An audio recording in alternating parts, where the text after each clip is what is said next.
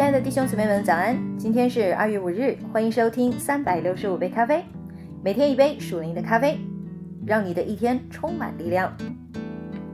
今天让我们继续来阅读《哥林多前书》，我们今天要阅读的是第八章。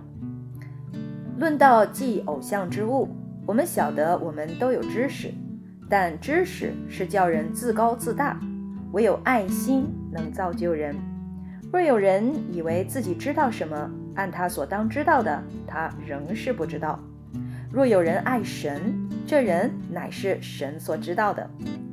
论到吃祭偶像之物，我们知道偶像在世上算不得什么，也知道神只有一位，再没有别的神。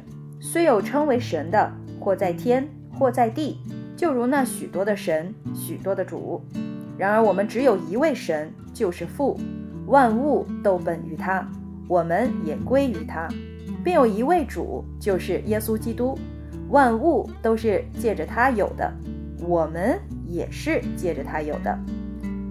但人不都有这等知识？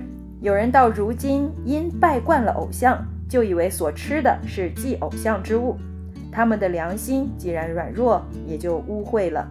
其实食物不能叫神看重我们。